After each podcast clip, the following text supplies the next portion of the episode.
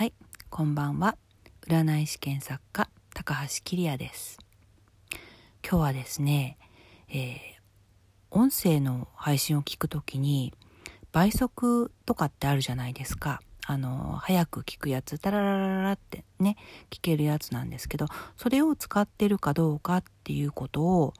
聞きたいんですよ。っていうかそれがテーマなんですけど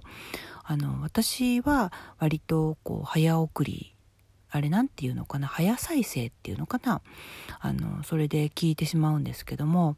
あの私自身はすごく結構せっかちなんですね。その何を言ってるかが知りたい。だから例えば10分間でなんだろうあの人の心をつかむ法則を話しますとかってあるとその10分で何を話してるのかっていうことがあの早く知りたいんですねだからこう早送りしてこうあそうだったのかってこう聞いてしまうことが多いんですけれどもあの実はですね私はこの中身が早く知りたいっていうので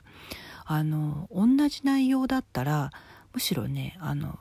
紙で文章で読みたいって思う方なんですよ。なんでかっていうとあの音で聞くよりもあの読んだ方が全然早いんですね。あの例えば朗読本一冊ね朗読とかするとものすごい長い時間かかるんですけど読むとねあのもっとずっと短い時間で読めるからわかると思うんですけどやっぱり音で聞くのって結構時間がかかるんですよね。であと私はあの速読っていうのをあのや習ってたことがありましてあの速読するともう本当にねかなり早く文章が読めるんですね。なのであの例えば10分なら10分の文章量っていうの本当に数分数分かかんないかと思う、うん、読めるのでその10分間っていうのをすごくねじれったく感じてしまうんですね。だからそのあの何て言うか私もなるべく中身のある話をこうお届けしていこうとは思ってるんですけどこうやって今聞いてくださってる方の中にもあの倍速でね聞いてらっしゃる方あの当然いると思いますしあの倍速じゃなくリアルタイムでこう割とゆっくり喋ってるんですけどそれを聞いてくださってる方もいると思いますし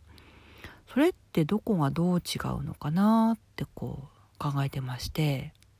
でこんな私もあの倍速じゃなく聞く時っていうのはあるんですね。それは一つにはあの手とこう目が塞がってるっていうかなんか作業していたり例えばお料理してたり何か絵を描いていたりあのそういった作業の時にこうラジオを聴いたりすることがあるんですけどそういう時っていうのはあの別に急ぐ必要はないんで何かこうその時流れてるものを興味のあることをそのリアルな速度でね楽しんだりっていうこともあります。あとはあのもう一つはそのままの音声で聞きたいっていうのはやっぱ音楽ですよね。音楽っていうのはあの早再生したら、うん、音がね違う音になっちゃいますからねやっぱりそのあのその時間例えば早く先を知りたいとかってじゃなくってその時間もっともっと長くね楽しみたいって思うのが音楽なのでだから音楽はそのあのやっぱりその速度で聴きたいって思うものですよね。で私自身がその早く聞きたいって思うのは何かなって言うとやっぱりその情報かなって思ってそこに何が、うん、書かれてっていうか言われ喋っているのかそのこう情報を知りたいって思う時にはやっぱりそれだけの時間をかけるよりも早く知りたいって思う気持ちの方が強いんででまあこんな話をあの知り合いとしてましたらばやっぱりあの、えー、ラジオみたいラジオだけじゃなくても例えば動画とかでもねあの早再生することもあるっていうの話になって例えばあのメイク動画とかねあの YouTube とかであったりしますよね。そういうのも例えばこうゆっくり見ることもあるしあるいは例えばどんな道具どんな化粧品を使ってるのかっていうことが知りたいんであればやっぱバーッと早再生してあのその何を使ってるかだけをこう知れば満足なるほどなと思ってその動画もまあ音で聞く音声もそうなんですけど何をこう言っているのか知りたいのかあるいはこの何て言うかその時間を楽しむっていうために聞いているのかその人によってあるいは中身によって変わってくるんだなってでそこまで考えた時に例えば私が発信する側今こうこうやってね喋って発信する側なんですけど発信する側が例えばうん情報を伝えようと思って言ってる場合も、まあ、なるべく私は中身のある話をしたいなとは思ってはいるんですけどもあのなて言うか役立つ話とかね聞いてよかったなって思えるようなあの中身のある話をしたいと思ってるんですけど聞く側の方にとってその役立つかどうかっていうのはその分かりませんし受け取る側が良かったと思うかあるいはこう何て言うかもう声を楽しむために聞いてくださってる方もいるでしょうし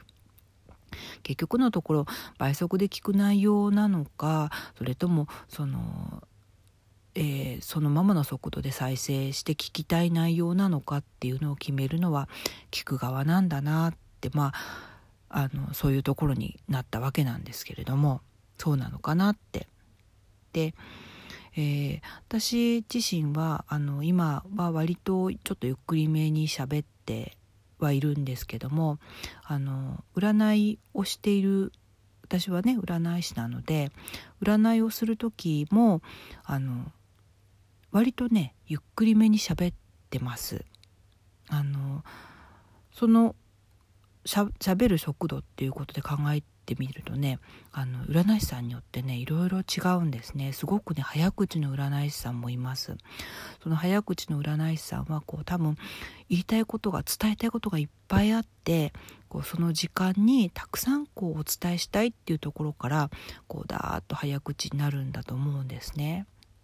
であのたくさんそれを受け取った方もきっと満足してあの鑑定を受けた受けてるんでしょうしそうすると私の場合はこう占い鑑定の時は割とゆっくりなのであの文字数にすると逆にねこう少なくなる部分もあるかもしれないと思うんですけど私が割とゆっくりめに喋っているっていうのはその占い鑑定をする時にうんあの私は文字での鑑定メール鑑定とかね申しますしあのまあ、今は受けてはいないんですけどそのあの対面鑑定とかこうやって喋って鑑定をすることもあるんですけど喋って鑑定をする時にゆっくりめにお伝えするっていうのは多分ねこう改めて考えてみると占いをしている時にその占いの内容の結果の情報をお伝えしているっていうよりはこう喋りながらあるいはそのえー、占われてる方のお話を聞きながらなんかねその場の何か何て言うのかな世界観を作ってるっていうか占われてる人と私とでこうお話ししながら。だから声のトーンとしてはこうゆっくりめに話しながらそのなんかこう占われてる人と私の間で何かが音によって立ち上がってってくるみたいな伝わってるでしょうかね。そんな感じでこう占いをしているのかなってね自分のことを振り返ってね思いました。でそうするとやっぱりあの私の場合は占いをしている時にはこうそうですね。例えば占いをしこれが占いだとしてあの早再生してたらもしかしたらそこには伝わらない何かがあるのかもしれない。まあ、もちろんあの早再生するかどうかはあの聞く側の受け取り方だと思うのでうんだからその早再生するしないっていうのだけでもなんかこういろいろ考えられることがあるなあなんていう話でした。でえー、っとあのこれはトークの話なんですけどもあの速読のね話も面白いので今度次回はちょっと話を本を読む人にとっては興味深い話かと思うのでそんなお話も次回はしてみようかと思います。ちょっとあのまとまらない内容になりましたがあのちょっとの時間でも楽しんでいただければ幸いです。はい。ということで今日はさようならまた。